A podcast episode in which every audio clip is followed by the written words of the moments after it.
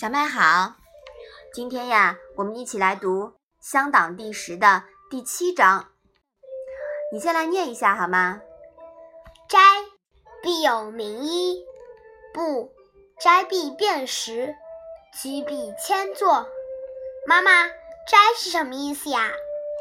这里的斋呀，就同斋戒的斋。名医是什么意思呀？名医呀，是斋前沐浴后。穿的浴衣，辨识是改变食物吗？嗯，对的。辨识呀，是指改变平常的饮食，也就是指不饮酒、不吃葱、蒜等有刺激味的东西。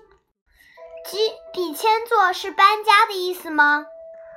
呃，有点这个意思，是指从内室迁到。外室居住，不与妻妾同房，这是搬一个房间。那这章的意思呀，你能不能说说看？斋戒沐浴的时候，一定要有浴衣，用布做的。斋戒的时候，一定要改变平常的饮食，居住也一定搬移的地方。